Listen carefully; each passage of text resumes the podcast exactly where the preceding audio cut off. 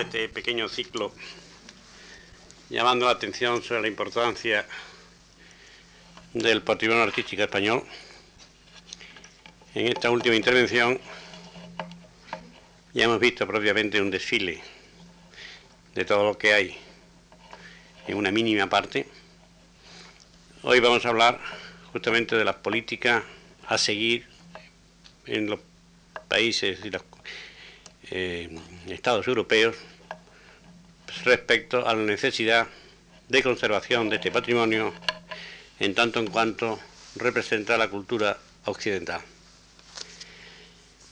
En este aspecto pondremos una diapositiva, pero será más teórica, podemos decir, esta clase, que práctica, aunque pongamos diapositiva para que vean algunos ejemplos de cómo está y algunos elementos. No es crítica con natural al Estado, ni al Estado actual, ni al anterior, sino es cuestión del tiempo. Aquí se acumula un abandono del tesoro artístico del siglo XVII a nuestro tiempo. Y realmente lo que se hace ahora es, en cierta forma, en función del cambio de pensamiento de la cultura moderna, rectificar o intentar rectificar algo que es realmente es muy difícil rectificar en su totalidad. Pero sí, sí haciendo una política de conservación pues se preserva esto hasta, por lo menos, hasta el estado en que está actualmente e inclusive una renovación, no estoy hablando de restauración, sino una renovación de los criterios respecto a la conservación. Eh, parto de unos datos jurídicos, legales, que son los que determinan prácticamente la política a seguir. En primer lugar, la norma que nos rige la Constitución, la Constitución española, en el artículo 46 se indica que los poderes públicos garantizarán la conservación y proveerán el enriquecimiento del patrimonio histórico, cultural y artístico de los pueblos de España y de los bienes que lo integran, cualquiera que sea su régimen jurídico y su mm, titularidad. La ley penal sancionará a los atentados contra este patrimonio. Es decir, que un precepto constitucional que obliga, en cierta, vamos, no en cierta forma, obliga taxativamente a conservar el, patrimonio artístico, inclusive penar a aquellos eh, desafueros que se pueden cometer contra este, eh, diríamos, ataque a la conservación del patrimonio.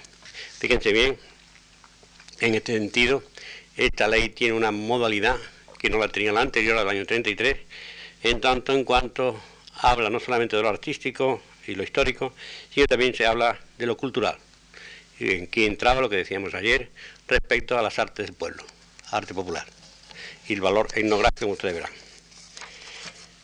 Este precepto constitucional, que es la ley que nos rige hoy, está apoyada, cierta, eh, evidentemente, por diversas recomendaciones del Consejo de Europa respecto a la política cultural de los pueblos que integran hoy la Comunidad Europea. Mm, leo simplemente dos de ellas. La recomendación 365 habla sobre la conservación del patrimonio artístico basada en el hecho, entre comillas, que los sitios y monumentos históricos son testimonios eh, preciados de la unidad fundamental al mismo tiempo que de la riqueza y variedad de la civilización occidental. Y la Organización Europea estima esta conservación mm, en el concepto, el Consejo de Europa, de que representa la unidad fundamental de Europa desde el punto de vista cultural. Recuerdan ustedes que había es el primer día, que el monumento y el, bien artístico, al fin y al cabo, la expresión de una cultura. Esta recomendación del Consejo de Europa es avalada, o mejor dicho, ratificada en un Consejo de Cooperación Cultural celebrado por el Consejo de Europa en Palma de Mallorca en 1965, donde se advierte del peligro que se cierne sobre el patrimonio y la necesidad de su catalogación. Pues dice literalmente, puede significar la destrucción de estos valores de nuestra civilización de una forma irreversible. Pues conservarla es preciso conocerlo y para ello indica que es preciso catalogarlo. Pues resulta imposible asegurar la salvaguardia eficaz de tal patrimonio si no se conocen previamente los bienes que lo integran. Ven, bien que hay ya un matiz, que se obliga a los estados a catalogar lo que tienen para concretamente poder conservar lo que tiene. Primero, lugar, que se, que se sepa lo que se tiene. Por esto aquí quizá haya sido un poco reiterativo, no solamente he puesto obras como la Catedral de Burgos la Catedral de Toledo, por ejemplo, sino obras de segundo orden, y porque entra dentro de lo que podemos llamar los inventarios, que después hablaremos de ellos, los inventarios nacionales. Este concepto, aunque la Constitución se diga quién sea el propietario, es igual, es decir, tanto los bienes eclesiásticos como los bienes civiles, eh, interesa a nosotros conocer también el Concilio Vaticano II, en la Constitución de Sagrada Liturgia, se dice literalmente, entre comillas también. Los objetos sagrados y obras preciosas, dado que son el ornato de la casa de Dios, no se vendan ni se dispersen. Fíjense bien, en este sentido el Concilio Vaticano obliga, en cierta forma, a la Iglesia a mantener lo que tiene y no se disperse. No quiere decir que una imagen que sea malintencionada o que sea mal interpretada siga en el altar, pero que no se disperse. Esto obligaría a la creación de los museos diocesanos, como esto he visto, los últimos días hemos visto el Museo Regina Celi de Santiago del Mar, donde hay multitud de imágenes que no son propiamente de culto, porque resultan a veces irrisorios. Pero en esencia lo que se obliga es la creación de este museo donde se recojan estas obras. En tercer lugar, la ley del año 85, que es la que ya está de una forma práctica rigiendo el patrimonio, en su preámbulo dice también, entre comillas, el patrimonio histórico español es el principal testigo de la contribución histórica de los españoles a la civilización universal y de su eh, eh, capacidad mm, creadora y, mm, creadora contemporánea. La protección y el enriquecimiento de los bienes que lo integran son mm, constituyen obligación fundamental que la vinculan a todos los poderes. Y detalladamente, y esto es importante, en el artículo primero se indica algo preciso que es bastante diferente a la época anterior. Son objeto de la presente ley de protección, acrecentamiento y, transmisión de las generaciones futuras del patrimonio histórico español, lo integra lo siguiente.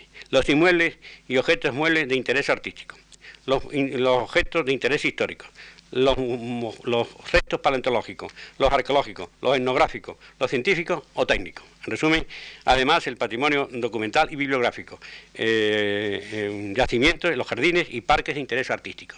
Fíjense bien que la ley del 65 es muy amplia, que no se refiere solamente a una catedral románica, sino al mismo tiempo se refiere al contexto que me interesa destacarlo después, al contexto ambiental, en cuanto hay que conservar el parque, parques nacionales, y en segundo lugar los jardines y todos los aspectos, restos que se conservan de lo que es nuestro patrimonio.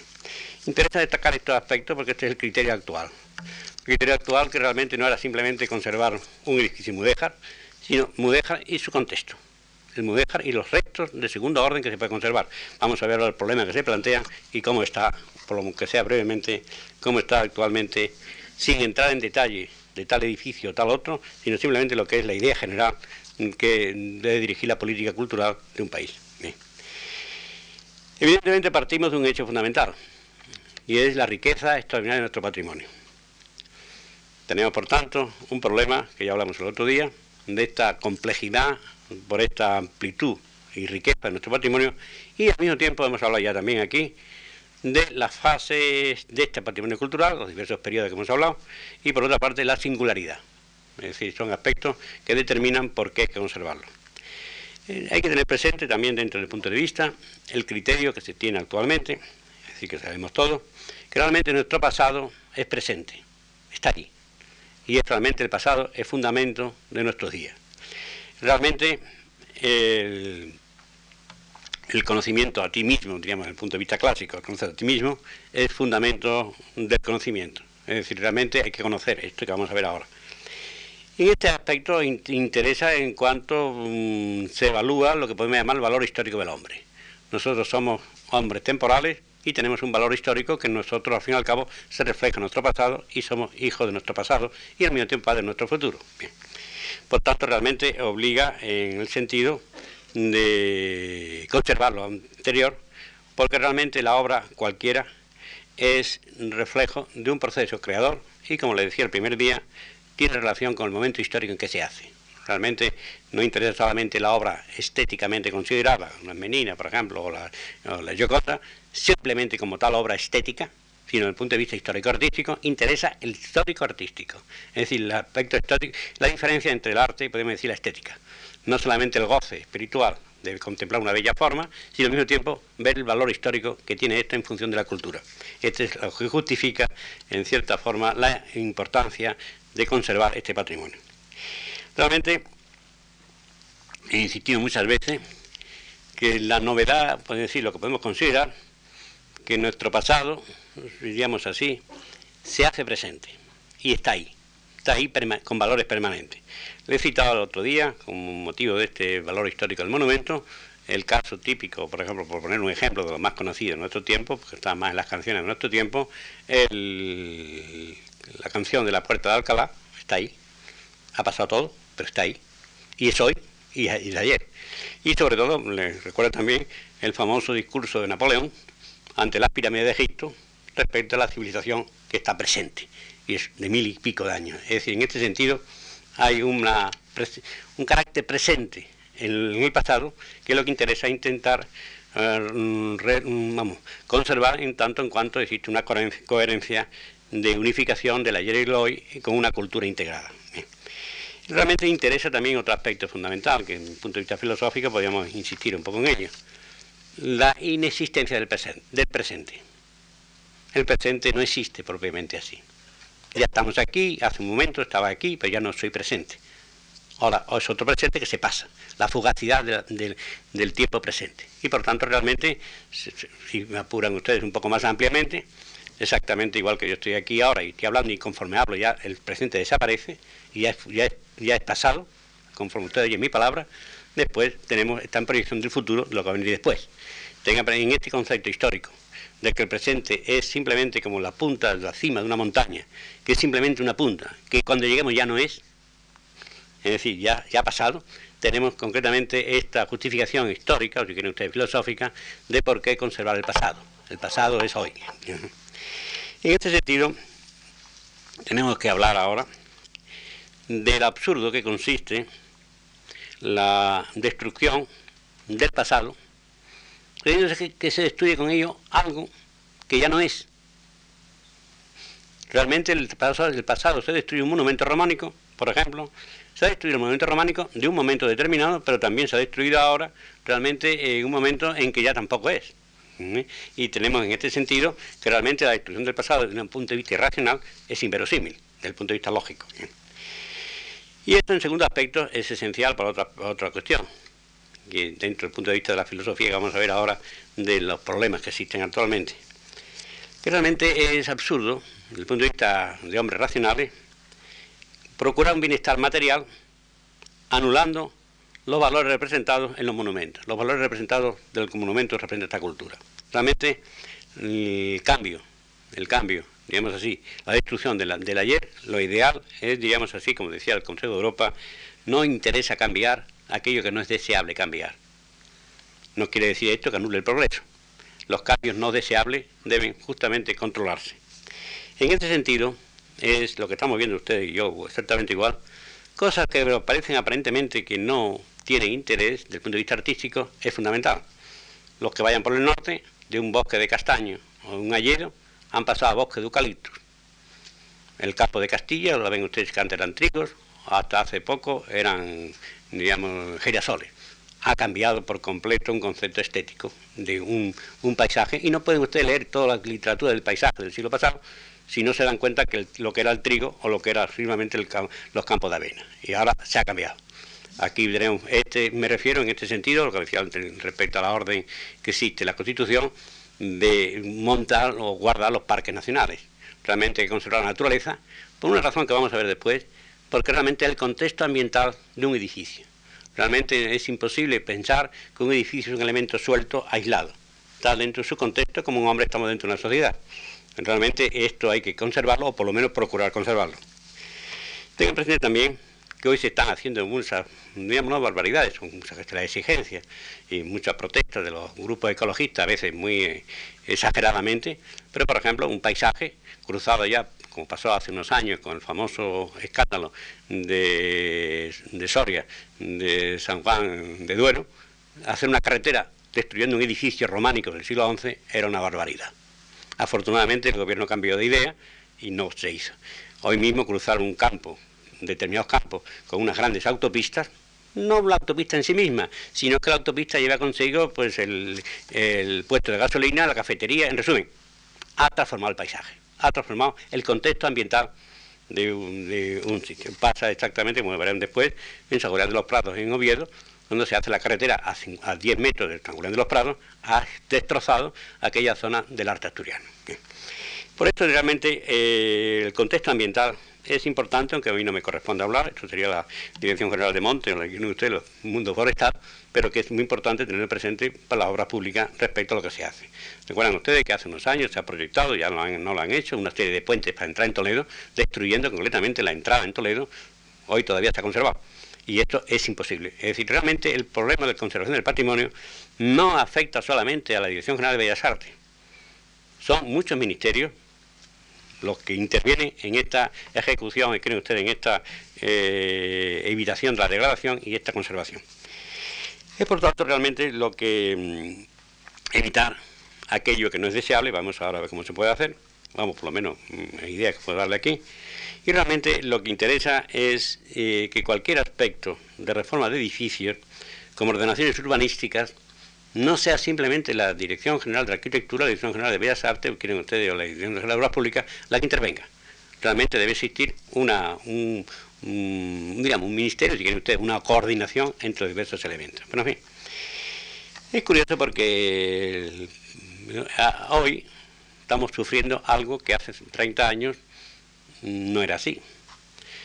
hoy ya lo del progreso llega un momento a, a propugnarse en algunos centros europeos lo que se llama el crecimiento cero, porque realmente el crecimiento llega un momento dado en que anula la cultura. Y recuerdan ustedes que a principios del siglo, por ejemplo, a esa cambio de pensamiento, los pueblos se alegraban porque se montaba una fábrica. Como los pueblos de Pontevedra se alegraban porque montaba la fábrica de celulosa. Pero cuando la fábrica de celulosa empieza a fabricar y empieza a echar humos pestilentes y arruina concretamente la ría de Pontevedra, pues realmente eso hay que pensarlo hay una degradación en función de esta proyección de conservación del, patrimonio. Es decir, que por tanto realmente tiene que ser por fuerza una evidente eh, contaminación. Todos nos hemos alegrado hace unos años, aquí en Madrid, yo por lo menos cuando vivía todavía no soy muy viejo, poner con, letreros y con periódicos, con la radio, la alegría. Llegamos al millón de habitantes. Hoy estamos fastidiados porque somos cuatro, o somos seis. Realmente el progreso llega un momento dado en que anula, digamos así, lo que podemos llamar progreso.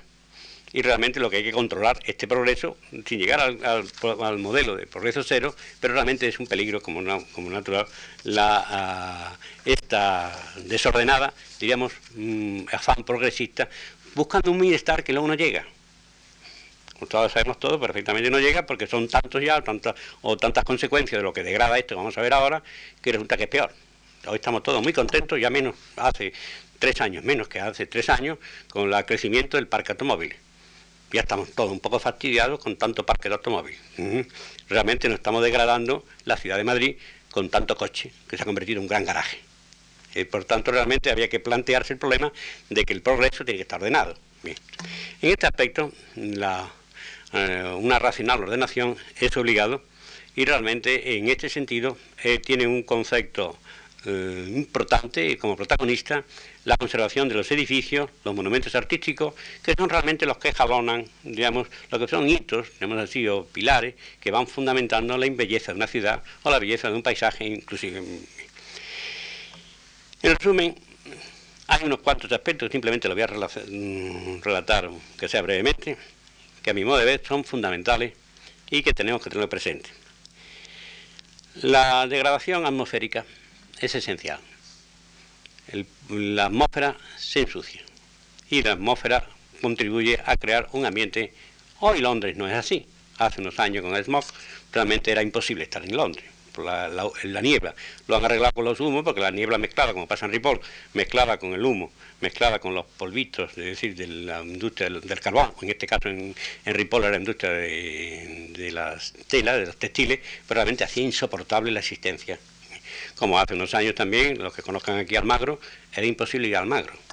Habían puesto una fábrica de este pegamento y medio, más o menos, ahí tenía los almacenes y olía cadáver porque cogen los huesos de los animales y no había forma de ver la ciudad de Almagro, hoy sí se puede ver, pero durante unos años era imposible verla. Ah, imposible porque hay un efecto de degradación en función del humo, del, olor, y sobre todo en este caso era del olor, que realmente era una degradación que es lo sufrimos como consecuencia de la del desarrollo de la industria. Hay otro aspecto también que me interesa destacar, que es la utilización hoy bastante de los materiales plásticos, silicona, por ejemplo, y escultura de poliuretano, y van ustedes a ver, como van ustedes viendo, con, consecuencia de esto, la, eh, con consecuencia de esto, las catedrales, como la Catedral de Estrasburgo, o si quieren ustedes la Catedral de Burgos, ni más lejos, o la Catedral de, León, y se quedan a mediados por lo bien que la Virgen Blanca es falsa.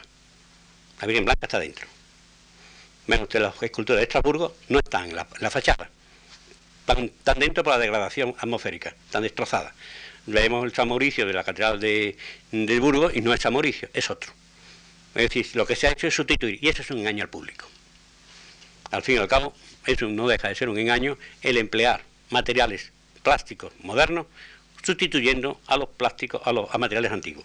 No hay más remedio, evidentemente, en algún caso, porque en la degradación es imposible quitar, reformar lo, que es la ciudad, pero hay que tenerlo muy presente también para que algunos casos, en algunos casos, ha llegado a extremos demasiado excesivos. Saben ustedes que hay un proyecto, ya no está parado, más o menos, de cambiar los, los leones de la, del mm, patio de los leones de Granada porque se pueden degradar y sustituirlos por plásticos de nuestro tiempo, iguales. Pues claro, esto entonces resulta que vamos a ir viendo por la calle y estamos viendo que, ni es yeso, ni es, ni es león de piedra, si son todos silicona, politureno, lo que, muy mejor, muy bien conservado, perfecto, aparentemente. Y estamos engañando, al fin y al cabo. Y todo lo que es engaño, como decía el maestro Raskin, realmente es un engaño. Al, hombre del pueblo, no se le puede, al ciudadano no se debe engañar o avisarle que eso es falso. Pero esto no se hace porque entonces queda feo decir que eso no es, no es el auténtico. Como pasa concretamente con el, David de la Plaza de Señoría de Florencia, claro, que ya sabemos todos que no está allí, está en la academia. Pero claro, el que llega ahí como un novato, ve el hombre del pueblo, ve ahí, ve, ay, magnífico, pues nota que es el otro. y en este sentido a veces mejorado. Y tengan presente también que hay una de contaminación que muchas veces no lo tenemos presente, que es concretamente eh, la cuestión en cuanto al aire, en tanto en cuanto a la ventana de un edificio es entrada de la polución ambiental. Es decir, realmente no solamente en la calle. Usted abre la ventana en su casa, entra el sulfuro de eh, plomo de los automóviles, posiblemente la combustión atmosférica, y entra en su casa. Dice, ¿qué pasa? Pues que ese polvito, esa mixtita, esa, eso nada, ese, se pega en los cuadros al óleo. Y entonces realmente obliga o, actualmente a poner doble vidriera, como ha pasado en el Museo del Prado. En el Museo del Prado realmente lo están reformando porque las ventanas abiertas, yo lo he visto, en fin, no hace mucho tiempo, que por la mañana entraba el humo de la estación de la Tocha y claro, como tiene un cuadro con mucho humo que entra por la mañana, al cabo de X tiempo, ya ese humo se ha pegado al óleo que es aceite. Al fin y al cabo, todo esto son factores que no solamente afectan a la calle, sino afectan a nuestras propias casas, es decir, nuestros propios tesoros artísticos. Otra, otra, otro de los aspectos fundamentales que afectan a la conservación es, digamos, la contaminación de las aguas, las aguas residuales. Realmente aguas residuales, mm, digamos, en poblaciones como esta están canalizadas, en otras, en otras eh, no tanto, y realmente el agua residual me interesa en tanto en cuanto al mezclarse con la polución forma digamos una especie de, mm, de capa o si quieren ustedes de posibilidad de introducir un elemento más contaminante, el agua humedece, que es lo que pasa en Ripoll, el agua humedece la piedra, pues viene el, polvillo del, arte textil y se pega a aquellas esculturas románicas y es después dificilísimo, como está pasando en León, quitarla. Pero hay otro, otro aspecto de las aguas, son, diríamos así, las aguas que ustedes cuando se pasean por las calles o por ejemplo por el campo lo ven. La polución en las aguas. Yo no sé si ustedes han estado muchas veces, modernamente, hace poco, yo no sé, hace dos años que no voy a Toledo, pero claro, el espectáculo de Toledo, con las espumas, como si fuese los Alpes, porque la espuma viene de Aranjuez, de una fábrica de, una fábrica de celulosa que hay allí, y el, tajo totalmente blanco, con grandes nubes, con grandes, como si fuese iceberg. Y claro, comprenderán la vista de Toledo. Ya pueden explicarles que si el griego, que si Toledo, que si el ojo de Toledo. Lo que estamos viendo, eso está hecho, digamos así, es una, una, una degradación de lo que estamos viendo, lo que se han elogiado siempre sobre algunos, algunas ciudades como en este caso. Otra, otra cosa lo puede usted ver perfectamente. Es rara ya la ciudad que, que tiene que tenga un río. Es rara. Madrid afortunadamente ha conservado bien el Manzanares. Que no haya perdido las riberas del río. Se ha convertido en estercoleros. Es decir, Mareo, una ciudad perfecta, sus monumentos, pero si damos una vuelta por el circuito alrededor de, Arevalo, por lo menos hace tres años, aquello era el estercolero de todo desde detritus, desde botellas, de todo. En resumen, esta pérdida de los ríos y de la ribera del río, aparte de contamina el agua, es que estropea completamente, como ustedes comprenderán, y eh, degrada el ambiente urbano de una ciudad. En este sentido, lo hemos visto también, hoy afortunadamente también se está corrigiendo, todas estas cosas que estoy diciendo son testimonios de, podemos decir, de los últimos años, pero no inmediatamente de ayer. Y concretamente lo que ha ocurrido en España hasta hace muy poco, la pérdida de las costas. Las costas que todavía pueden ustedes ver, en la ribera del mar. Ustedes ven una playa en verano muy bien arregladita y la van ustedes a ver en septiembre y está llena ya de botellas de plástico y de detritos que se ha convertido también en un almacén, digamos, de las porquerías digamos, que, suelta el mismo mar porque no son, digamos, degradables como biodegradables, como diríamos así.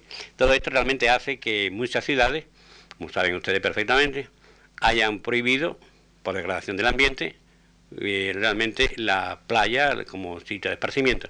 Y ustedes ¿y eso qué interesa para el arte? Pues sí, porque la iglesia está, o el monumento está al pie, de, al pie del, mar, en los puestos en las ciudades, eh, digamos, costeras. Realmente, si usted ve una Venecia llena de botellas de plástico por, los, por los, canales, realmente es, es una especie de, de, Bien.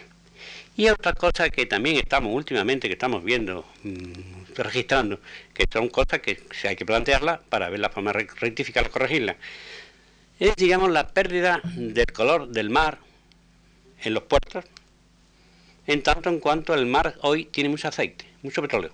Son mares oleaginosos.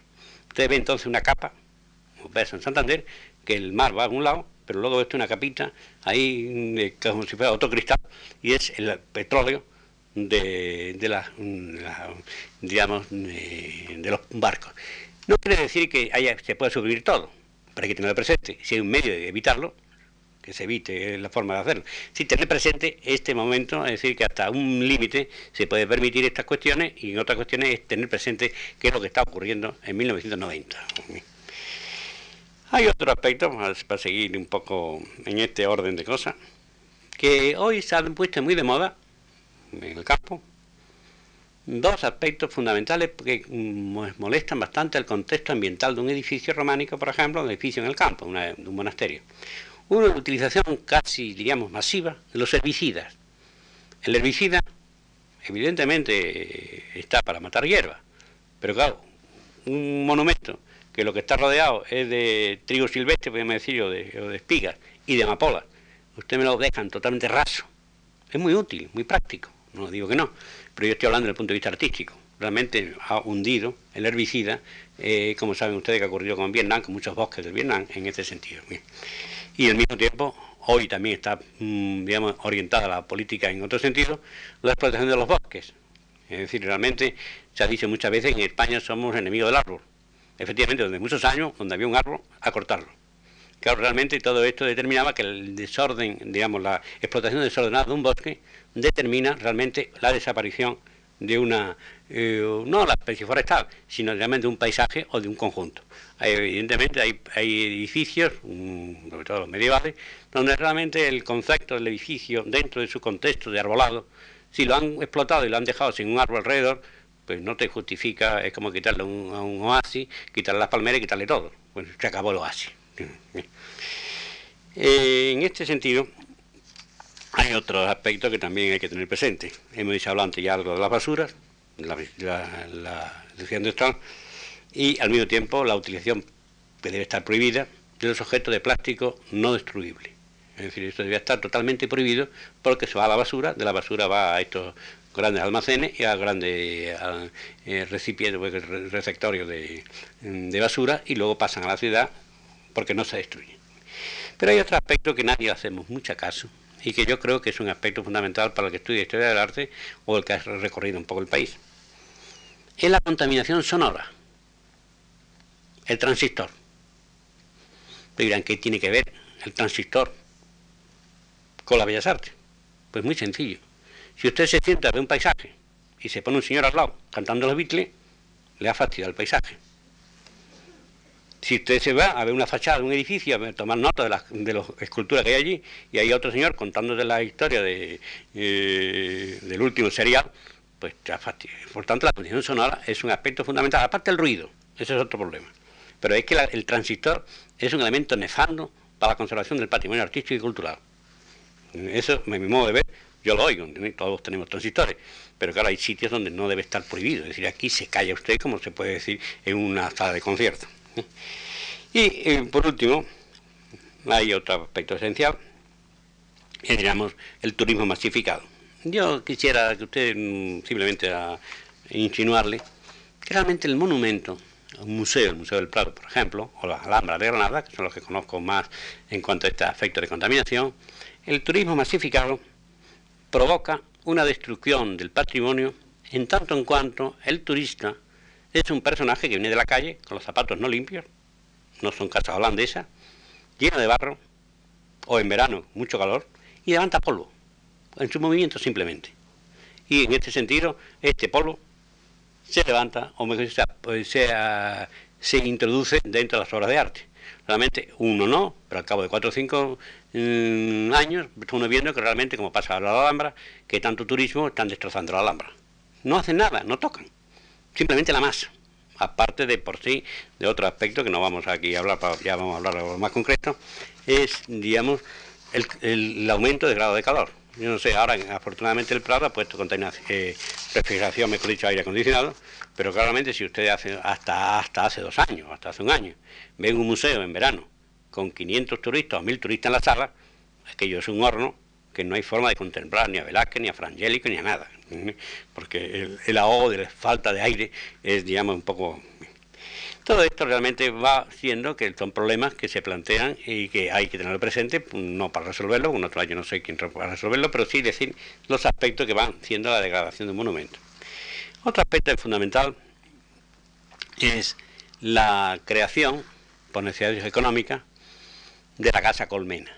La casa colmena de mayor número de habitantes en el menor espacio posible. Y sobre todo el espacio horizontal. Y surgen las torres.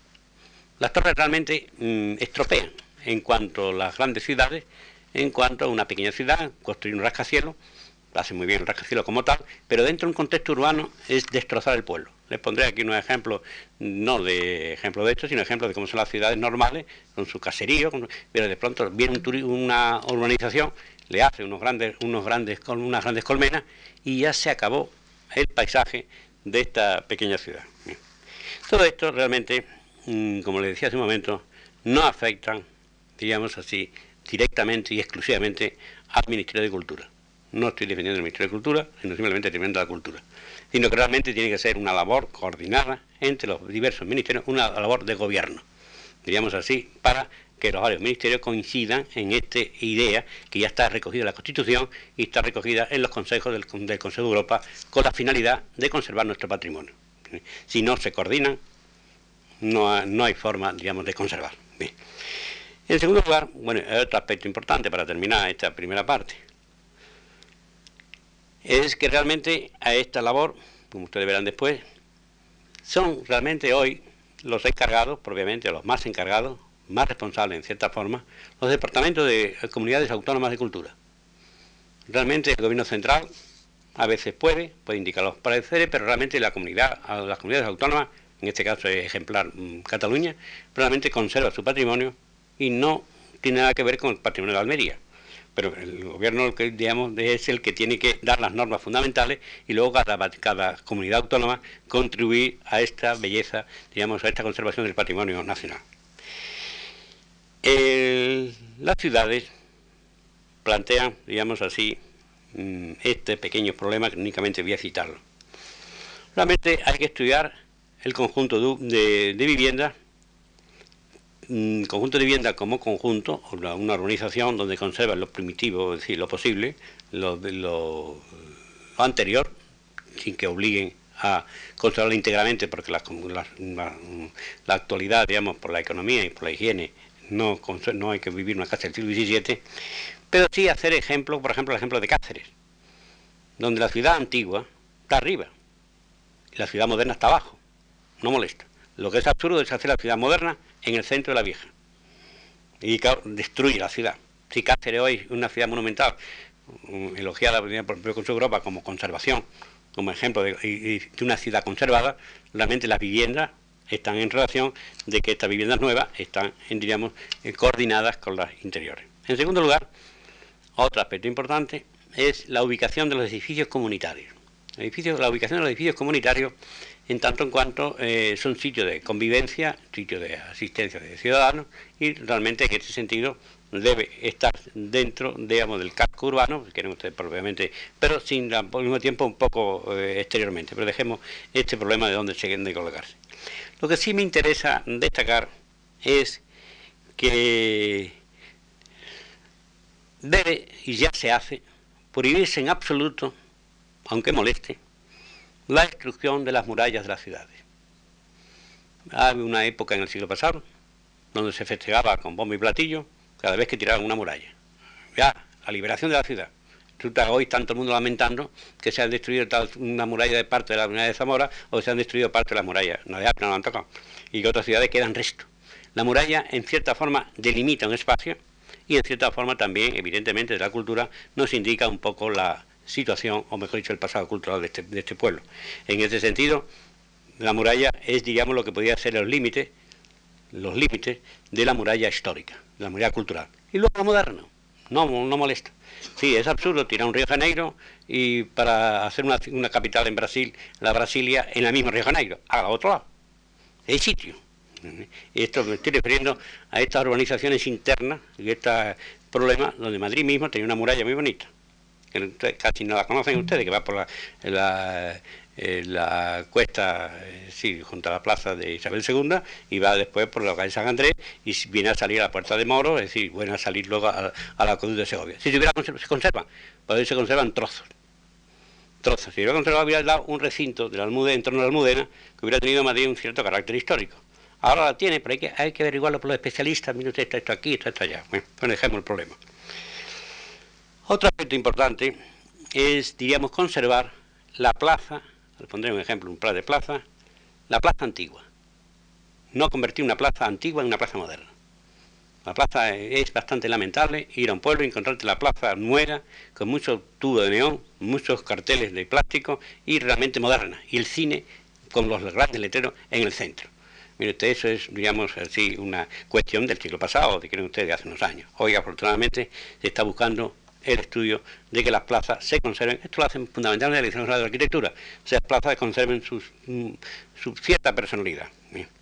En este sentido, recuerden ustedes que el, mismo, sin llegar a esta solución de la alcaicería de Granada, el hecho de que las mismas tiendas, en vez de buscarse en la calle principal, abrir allí, abrir barrios de tiendas, que son las famosas antiguas alcaicerías.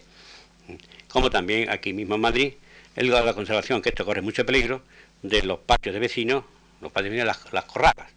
Realmente ahí coincidían una serie de vecinos, como pasa en Sevilla exactamente igual, pero que hoy corren mucho peligro porque son grandes espacios y grandes espacios edificables.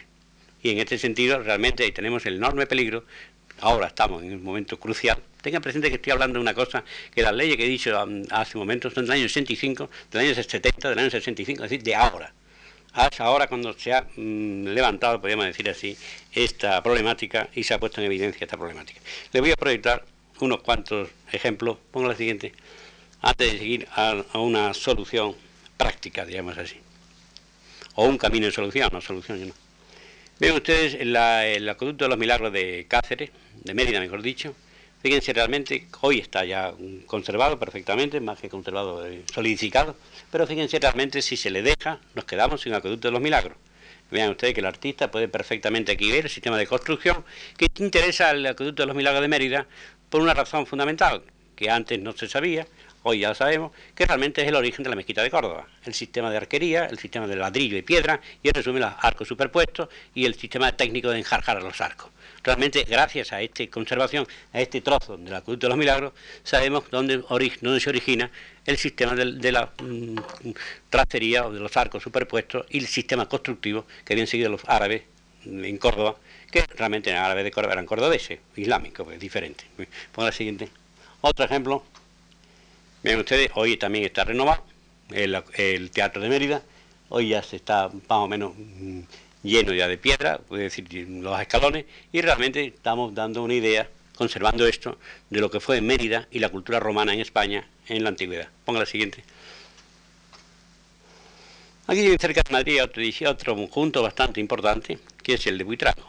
Mm, eh, fíjense ustedes, realmente la muralla, la muralla árabe del siglo XI, en el centro ya se ha hecho un sector, se ha hecho una plaza de toros inclusive, pero ya está conservado, y se ha convertido en monumento histórico-artístico en tanto en cuanto conjunto histórico donde la muralla, en cuanto ustedes la quiten, esto se desparrama. es decir, y ya pierde el concepto, digamos, de esta ciudad fronteriza del mundo árabe en el siglo, en pleno siglo XI. Un un poco, bueno, tengo, que tenga yo esto aquí.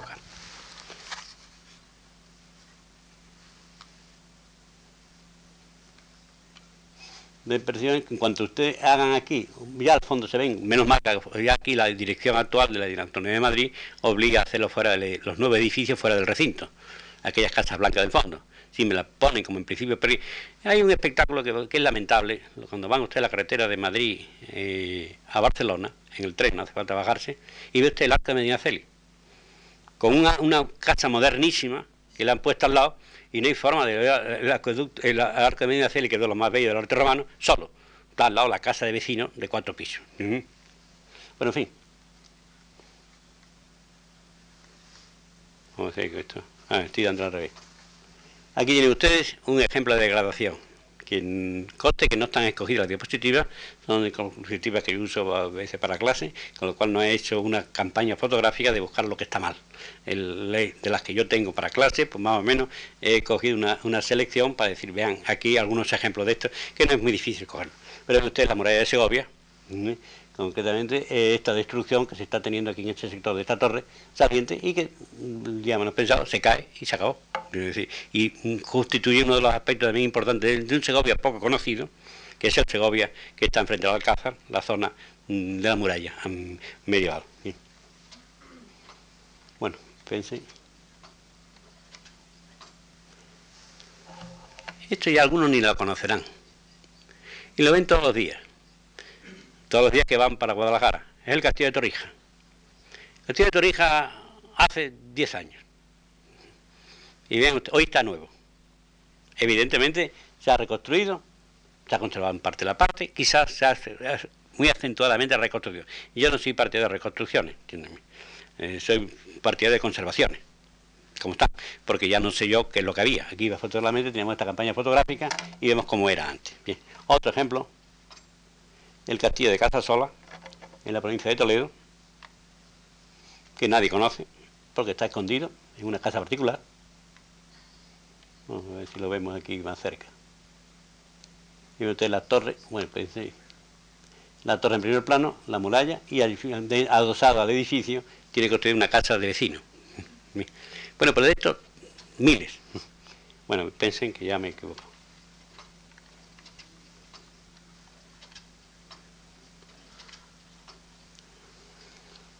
Ahí tienen ustedes algo que no conocen ustedes. El castillo de Barajas, junto al aeropuerto, por dentro. Realmente, vean ustedes que lo han dejado. Es que el problema de los castillos, lo pongo justamente en esta selección de castillos, porque el castillo mm, está pisándolo todos los días, porque ha sido la fuente, la cantera para las carreteras nacionales del Plan Nacional del año 23. Ya te encontraba los sillares ya hechos y entonces las canté el plan de eh, hacer las carreteras de, piedra, el castillo que está al lado lo tienen al lado. Y quitando la piedra, listo.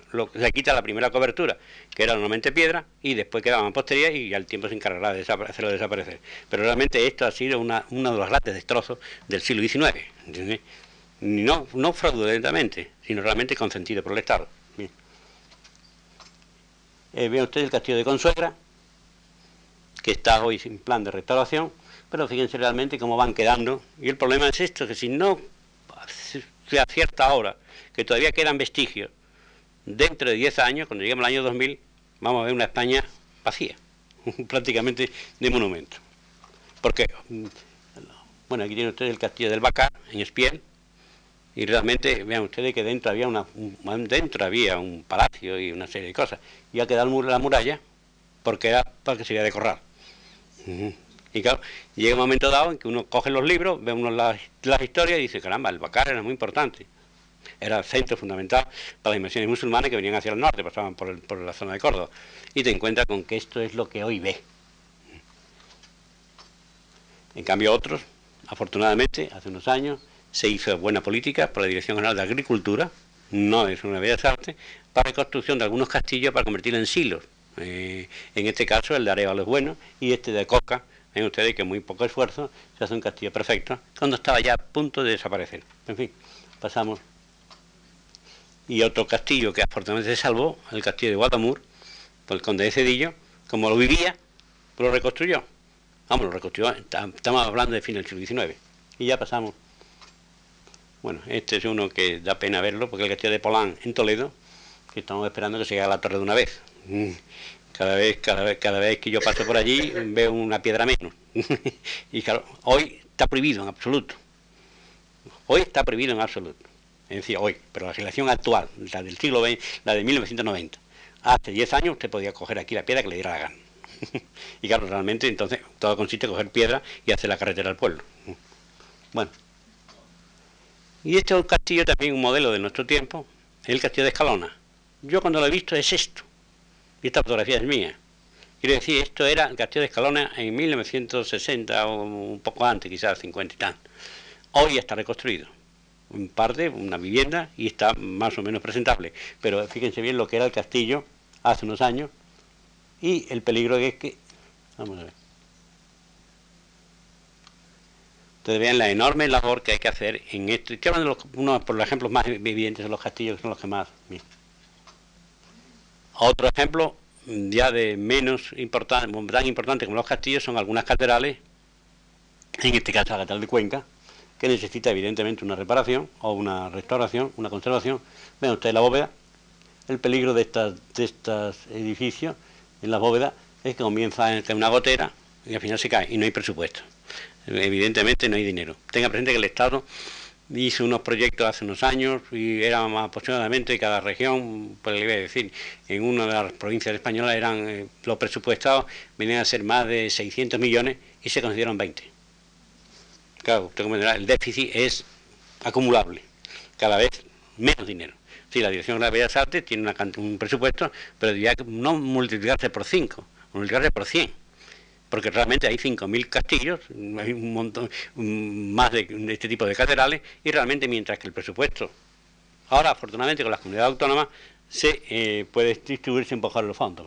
Pero, vamos a seguir. Aquí tiene usted el monasterio de Fitero, porque a veces, a veces, y es lo que yo quisiera un poco insistir, esta portada de Fitero, a veces no es falta de dinero, sino falta de interés que vamos a ver después, el problema resuelto. Vean ustedes que este portada de Fitero está en relativamente buen estado, pero cuesta poco trabajo en, reformar la parte superior de la portada. Y eso no es dinero, eso es simplemente crear, como vamos a ver después, el ambiente para que esto se conserve. Y sin ambiente es inútil que aportemos dinero. Si los ciudadanos no estiman que esto debe reformarse, el otro día me un oyente me estaba hablando del problema de una un pedazo, no sé qué, vamos, en qué sitio era, cerca de Madrid, que han hecho una barbaridad con unos canalones en, plena fachada monumental. y aquí le pongo un ejemplo de Santiago del Mar, simplemente un ejemplo de la degradación en la agricultura por la copulación atmosférica. Este es San Miguel matando al, dragón, ya casi ni vemos dragón ni vemos San Miguel.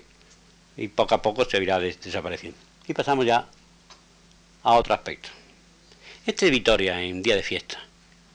Un poco más que nada, porque ya que el arte popular, vean que lo que hay que educar es esto, a los que están aquí. No consiste en las oficinas de bellas artes, de eruditos, que conservan los monumentos, mientras que este pueblo, en esta masa, delante de la mm, iglesia de la Virgen Blanca, no se mentalice de que conservar los edificios y el ambiente, realmente es inútil cualquier labor que se pueda hacer. Vamos a ver ahora cómo podemos llegar a ella. Pongo como ejemplo de ciudades que se han conservado, o pueblos que se han conservado, conforme su tipografía. El otro día hablamos de la Casa Popular Andaluza, los pueblos blancos. Este es Estepa.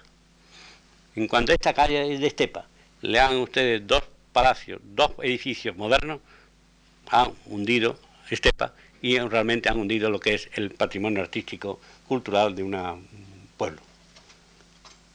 Ven ustedes exactamente igual, esto es una, de las mm, casas este de Sinchón, ven ustedes el tipo de construcción que vimos el otro día, y vean ustedes que esto no es una arquitectura popular, porque no quiero decir, pongo estos ejemplos porque son baratos, no es cuestión de conservar la monumentalidad de la Plaza del Obradoiro. Otro de la plaza, en este caso de Chinchón también, vean ustedes el tipo de... Y estas plazas son las que hoy se están estudiando la conservación.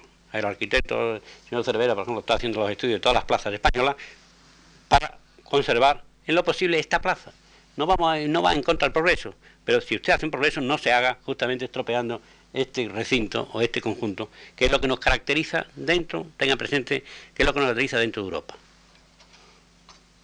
Y tiene otra también la de Tembleque, el mismo concepto. Bien. Vean usted la barbarie. Alcalá de Henares. Usted comprenderá, Alcalá de Henares, que era un pueblo, como hemos visto antes, con estos edificios que se acaban de hacer, o que se han hecho hace poco, realmente ha perdido todo carácter original de patrimonio cultural. Esto es lo mismo puede estar aquí que en Miami. Y exactamente puede estar aquí como en Nueva York o, en, Holanda. Ven ustedes que realmente es lo que hay que procurar, que estos edificios estén fuera del recinto. Pero en cambio Alcalá queda estos edificios fuera y vean ustedes cómo se está haciendo. Quedan bien, más o menos, puede decir. Esto es una, para que vean ustedes lo que son la, la tomonimia de la ciudad, en este caso del Santiago de la Espada. Y vean ustedes, le pongo simplemente tres ejemplos de caserío, en este caso de, Alcañiz. Todavía antes de degradarse totalmente, vamos a ver, y un poco aquí. Desde la simbología de este tipo de casa, recuerdan lo hablamos de la casa aragonesa, ven ustedes el tipo de casa con los entramados, en la torre de la iglesia que domina el conjunto, y realmente formando un conjunto apiñado, que es un conjunto artístico como tal. Ya saben ustedes que ahora, hace unos años, se están declarando muchos conjuntos artísticos, en vez de monumentos individualizados. El conjunto del monumento individualizado fue un disparate, o fue una cosa que había que hacer al principio del siglo, pero hoy se está desapareciendo este concepto. El edificio es ese y su contexto ambiental. Vamos a ver, otra más. Bueno, está, esto es Cadaqués, está mm, inclinada, bueno, es igual. Ven ustedes estos pueblecitos, en este caso catalán, ven ustedes si le hacen ustedes como venidor, las grandes, mm, los grandes rascacielos han, han, destrozado el pueblo de Cadaqués en este sentido del pueblo. pasamos. Un poco este más que por monumento, por lo que decía anteriormente, de conservación del ambiente forestal, el ambiente arbolado, lo que es el ambiente y contexto. Esta es la plaza, eh, la, jardín del Parque de la Florida de Vitoria. Realmente eh, este ambiente, con este tipo de árboles, son los que conviene, digamos, conservar en tanto en cuanto constituye algo de, los, de la ciudad. La ciudad no solamente son edificios sueltos, uno junto a otro, sino que tiempo estos contextos con plazas y con jardines. Montefrío. Este es el tipo de casita blanca, escalonada, más o menos incómoda para subir, evidentemente, pero realmente es lo que le da el carácter de este pueblo fronterizo, en este caso de la guerra de la frontera de Granada. Montefrío está en la frontera de Granada. Y le pongo dos ejemplos de dos pequeñas plazas de Huelva en este caso Gibraltar León, ve usted lo que es una plaza moderna, antigua, eterna, digamos así, típicamente, con este tipo de árboles, y esta otra que le pongo a continuación de trigueros, también de Huelva, con sus palmeras, y le da concretamente este aspecto, digamos, propiamente de lo que es la cultura andaluza. Y ya, para terminar, pongo esta vista de conjunto de Almería, donde vean ustedes que puede ser Almería o otro sitio cualquiera queda el mar, por eso sabemos que es costa, pero este conjunto de edificios que está hecho aquí a la derecha, a la izquierda, a nuestra derecha, y este tipo de, construcciones, realmente Almería ha perdido el concepto de una ciudad mm, andaluza costera. Y ya, aunque sea muy brevemente, tengo que hacer referencia a lo que se ha estimado, o yo estimo, que pueden ser solución a este problema.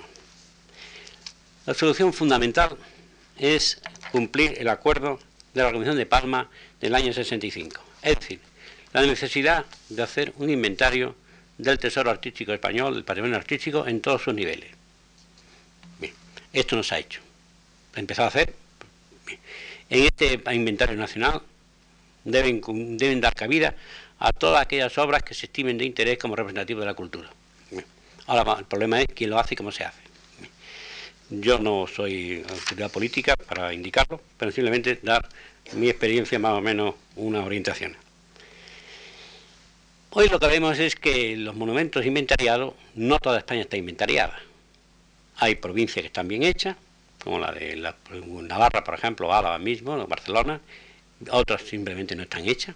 La primera provincia de Madrid no está hecha en el inventario.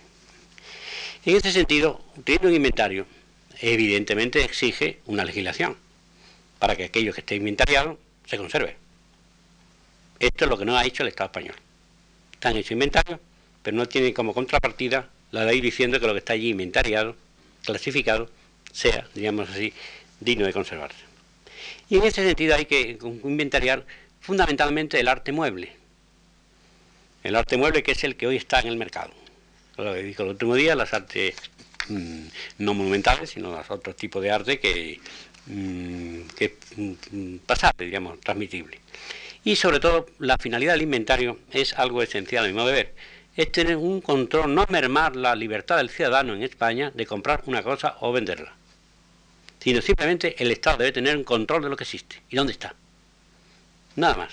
No es merma de libertades.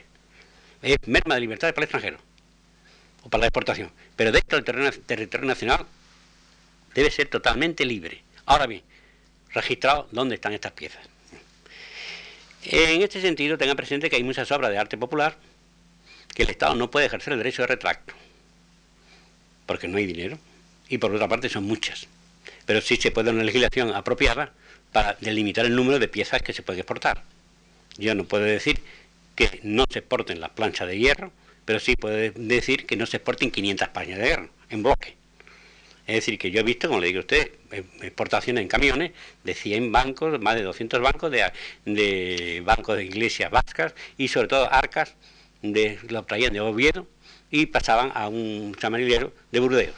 Pero no una, sin, dos camiones llenos. No, mire usted, usted puede sacar una, o dos, o tres, un límite, pero no, no masivamente todo el conjunto, a no ser que demuestre que están hechas ahora. En este sentido, el derecho de retracto, el Estado únicamente haría algo esencial, es recoger de aquellas piezas la que estime más importante y quedarse con ella, pero no todas. Tengan presente que lo que interesa es el espécimen, es decir, el modelo. Ese modelo es el que existía aquí, no realmente toda la gran masa de población. Tengan presente que ahora hay un aspecto fundamental, como le dije el otro día, que el abandono del hábitat rural, el abandono de las casas de pueblo, están dando. Yo quisiera que alguno tuviese un poco de visión mm, de lo que está ocurriendo en algunos aspectos que digamos que nos puede parecer un poco extraño. Los centenares, miles de puertas que se exportan o que se venden o que se almacenan en los almacenes de Bellas Artes, concretamente en otros sitios, porque una casa se tira, se llevan todo, pero la puerta queda. La puerta luego se limpia y se vende en rastro. Y nos estamos quedando sin puerta de hierro, ni puerta de madera.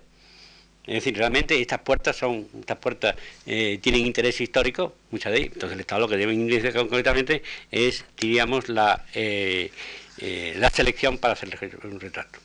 Un retrato. En segundo lugar, digamos ustedes ya para ya lo práctico, porque se está haciendo muy tarde, ¿cómo se podría hacer? Yo, lo, mm, a mi modo de ver, que para hacer esto es muy fácil.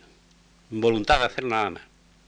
En España existen un gran número centenares de licenciados o hombres de cultura media que pueden intervenir en la ejecución de un inventario de primer orden, de, primera fase. Es decir, realmente es dar trabajo al universitario, dar trabajo a hombres, no hace falta que sean universitarios, simplemente hombres de clase media, para hacer concretamente una cultura media, para hacer un inventario de lo que existe. No hay que ser especialista para esto. Y esto realmente se había pensado en principio hacerlo por regiones, y en principio teníamos, por tanto, equipos formados en cada provincia por dos o tres personas, funcionarios que se encargaban de, este inventario. Ahora bien, este inventario no sirve concretamente para salvar todo ello. Pero sí tendría la segunda parte, que es ya colocación, o la situación, o la creación de plazas, digamos así, de especialistas en cada una de las artes, para que estos fuesen lo que, digamos así, jerarquizasen lo, lo, lo, inventariado. No es que todo tiene, valor, pero entre todos teniendo el material, la fotografía o simplemente dónde está, puede decir uno, esta plancha interesa, esta no interesa. Para eso hace falta ya el especialista. Por tanto, muchas veces dice el inventario no se puede hacer porque no hay especialista. No hace falta. No hace falta hacer inventario, no hace falta ser especialista. Ahora, inventariarlo sí.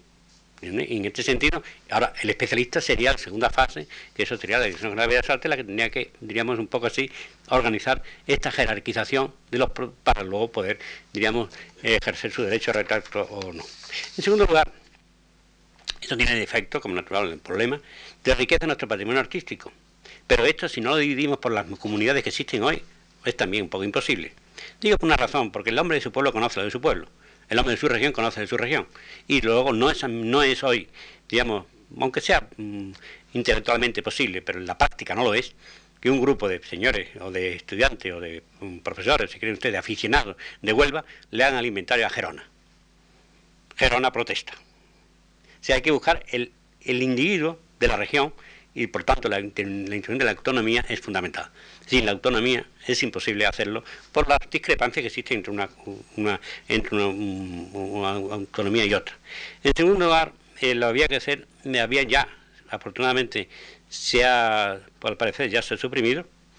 Eh, había hemos tenido durante la semana pasada sobre nuestra cabeza un acuerdo del Consejo de Europa que sea, afortunadamente el Ministerio ha una postura clara el Consejo de Europa había aprobado la libre exportación en el año 93 por la acta única de poder exportar cualquier país de España, del mundo, de una zona a otra, no existir fronteras. Es decir, que un señor alemán podía venir aquí a comprar una obra de arte es decir, y llevarse a Alemania. Es el acta única. El gobierno español ahora, el ministerio actual, ya ha rechazado este acuerdo, de acuerdo con Francia y de acuerdo con Italia. Todavía está en discusión. Es decir, la limitación de esto es convertirse ya en una exportación que sea de acuerdo con las leyes españolas. Es decir, no se ha dado mucha resonancia en la prensa, pero realmente esto ha sido un peligro extraordinario porque deben llevarse todo. No a América, sino a, la comunidad europea. Pero la comunidad europea pasa a América, es evidentemente quien dice América Tokio. Entonces realmente lo que hay que procurar es, diríamos, potenciar esta, esta, esta legislación para que el español pueda comprar lo que quiera, lo que quiera, dentro de su territorio. Ahora, el extranjero no, si no tiene un permiso especial, si no se le da una especie de, digamos, de aval para el paso de frontera. En este sentido es fundamental. Y en este, estamos en este momento, en este último decenio del siglo, con este, este problema de si se triunfa la idea que tiene Alemania y que tiene Inglaterra de la libre exportación, nuestros bisnietos, en el año 2050, que no van a tener nada. Porque ya saben ustedes que igual que se llevaron el pastillo de Vélez de Málaga, en Vélez de Málaga es decir, se llevaron el castillo, es decir, Sacramenia, se están llevando ahora el muro de Berlín, desmontan un edificio y lo montan el otro lado. O sea, se pueden llevarse una catedral, no hay problema ya. En este, en este aspecto, mm, realmente es, mm, me interesaba por lo menos llamar la atención sobre este peligro que creando ambiente. Y por último, ya para terminar, mm, que no era mucho tiempo, pero decir dos problemas, dos aspectos fundamentales. Uno, la importancia que tienen los museos en la política cultural de conservación de los edificios del del patrimonio cultural. El museo, a mi modo de ver, no solamente es conservar y almacenar. El museo tiene una labor fundamental que es exponer. La exposición del museo está en función de la educación del ciudadano. Un museo que tiene un enorme almacén es más museo. Un museo tiene que tener obra conservada y mm, evidentemente expuesta. Pero al mismo tiempo a veces puede ocurrir, como pueden ustedes mm, pensar, que quién va al museo.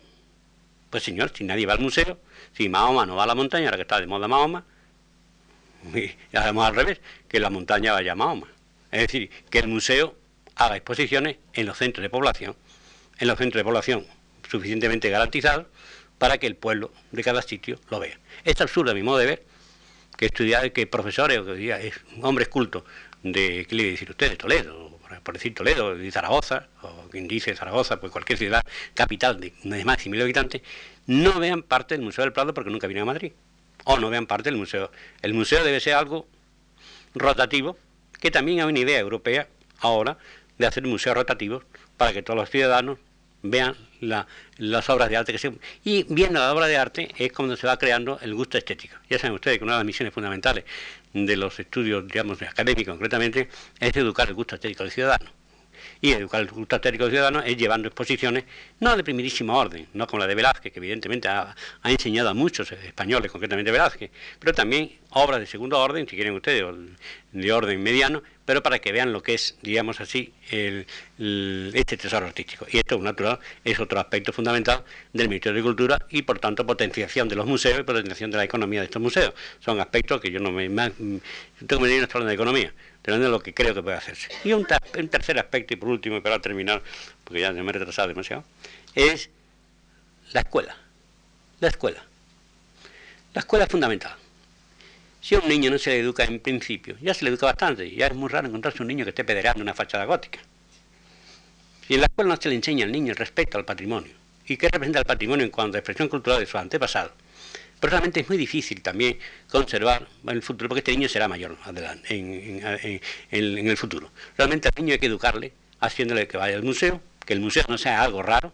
Yo soy muy partidario de la visita de los niños a los museos, aunque dejan la lata, es cuestión de ponerle hora, pero eso de los niños, como antes se tenía, si con un niño no entra usted en el museo, a mí me lo han dicho. No, porque un niño no viene aquí. el niño es el que tiene derecho a entrar, más que yo, porque yo estoy educado.